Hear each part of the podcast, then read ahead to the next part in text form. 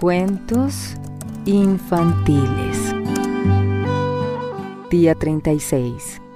El secreto del bosque. ¿Mm? Se ve interesante. ¿Seres que controlan sus mentes? No, yo no voy a abrir la puerta al temor. Azul celeste. ¿Mm? Suena mejor.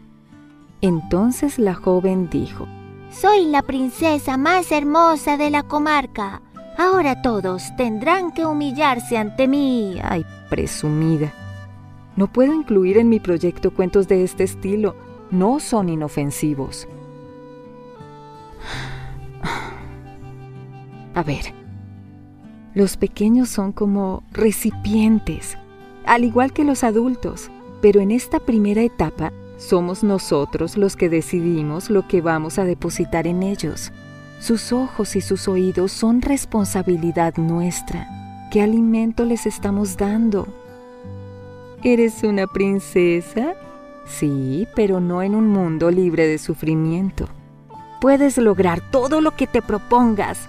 Claro, pero vamos a evaluar primero si es o no conveniente. Eres un superhéroe que puede impartir justicia. Tal vez. Pero ¿cuál es esa justicia? Pasamos años tratando de reeducar nuestro carácter. Atravesamos pruebas que sacan a flote aquello que está en lo más profundo de nuestro corazón y que por lo general no es digno de ser exhibido.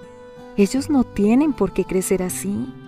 Mi caja de recuerdos era un cúmulo de falencias y no quiero transmitir lo mismo a los niños. Quiero procurar lo mejor para ellos, cuidar ese alimento que les voy a dar. Este es un lindo proyecto, pero requiere de mi parte, además de amor, discernimiento. ¿Y si yo intento escribir los cuentos? ¿Por qué no? Voy a consultarlo con papá.